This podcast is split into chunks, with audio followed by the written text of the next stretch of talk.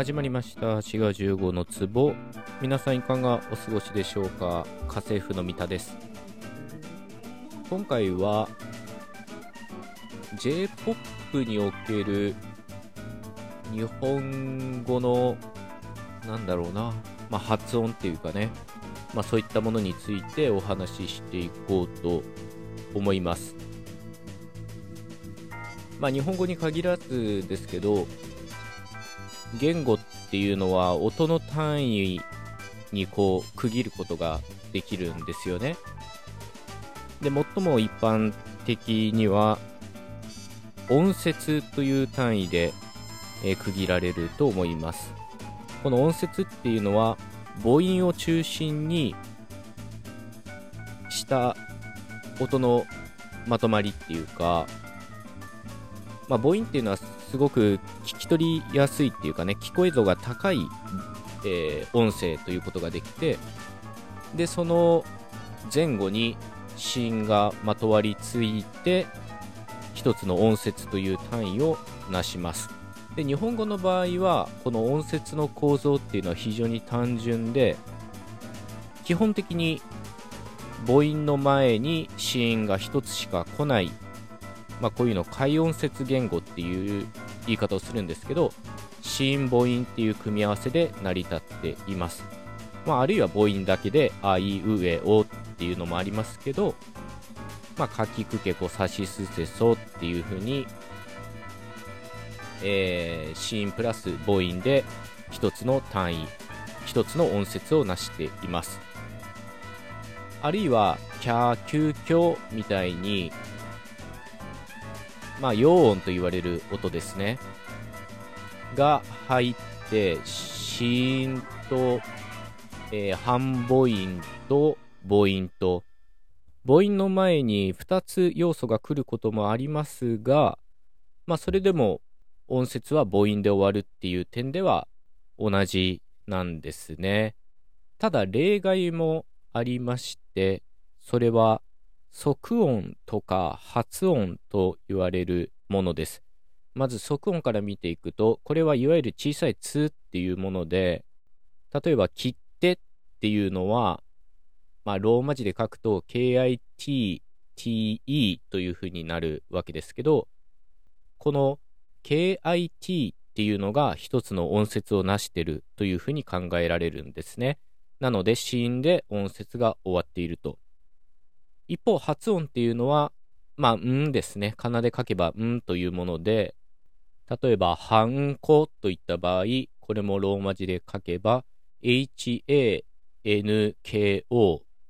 で、この han というのが一つの音節を成しているということで、これも日本語の中では珍しく、子音で音節が終わっているということになってるんですね。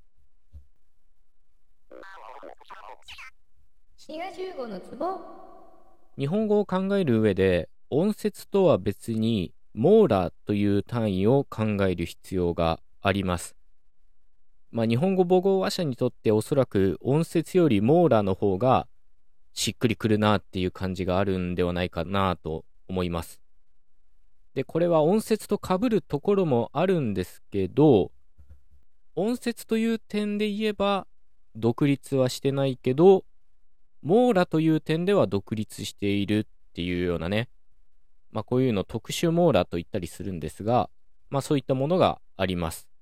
で、さっきお話しした即音と発音っていうのがまさにそうで、切手とハンコっていうのは、音節という単位で言うと、2つの音節からなってるんですが、網羅という単位から考えると、切手もハンコも3つの網羅からなってると考えられます。というか、日本語母語話者だと、まあ、文字で書いた時もそうですけど、切って、はんこっていう風に、3つの音の単位だって、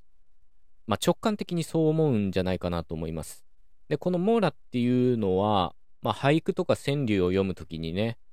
数える音の単位のことで、まあ、ほぼかな一文字と対応するような音の単位です。この特殊網羅に含まれるのは、即音と発音の他に、二重母音とか長母音っていうのも含まれます。太鼓といった場合、音節で考えると、太と子っていう風に、太っていうのは一つの音節を成してるっていう風に考えるんですが、網羅では太鼓という3つだし、王様っていう長母音も、音節で考えれば3音節なんですが、網羅で考えると王様、まあ、文字で書くと王様ですけど、まあ、いずれにせよ、網羅では4網羅ということになっています。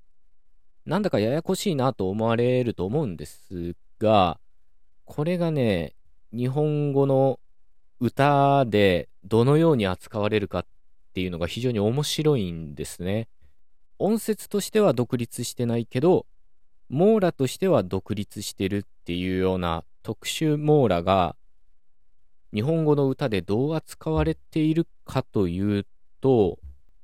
これがね、結構いろいろなんですよ。例えば、同様のゾウさんっていうのがありますけど、あれはゾウさん、ゾウさん。で、このゾウっていうのは、ゾウさんっていうふうに音程が変わってることからわかるように、長母音は別の音として扱われてるんですけど、ゾウさんの3の方は、んに特別音が当てられてるわけではなくて、3という一つの音節に一つの音が、音符が当てられているんですね。ただ、このんっていうのがいつでも音節の一部として扱われるかというとそうではなくて、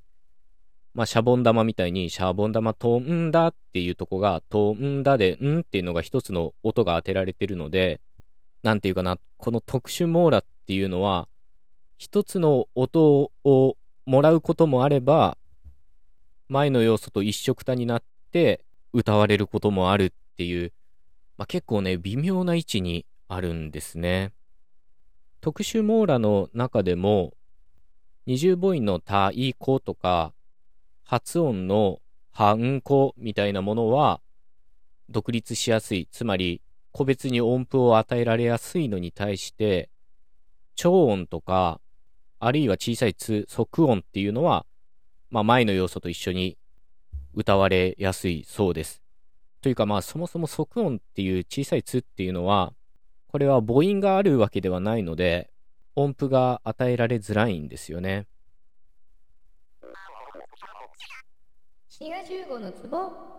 最近の J-POP とかを聞くと、網羅的な歌い方より音節的な歌い方の方が増えているそうです。で、僕がね、よく感じるのは、ミスチルですね。ミスター・チルドレン。まあ、花火っていう歌がありますけど、まあ、皆さん一度は聞いたことあると思います。聞いたことない方、この後聞いていただきたいんですけど、この歌なんかはね、非常に音節的で、